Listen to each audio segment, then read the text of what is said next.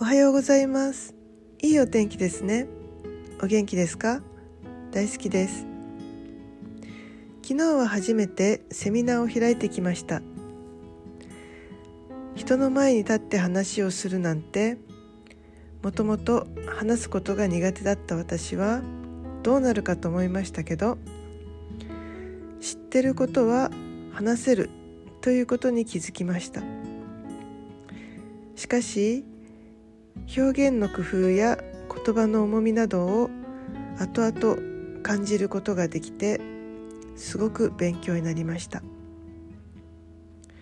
より多くの人のためにこの思いを続けていくことはとても重要だと思いました。ますます磨きをかけていきたいと思います。ありがとうございました。良い一日をお過ごしくださいませ。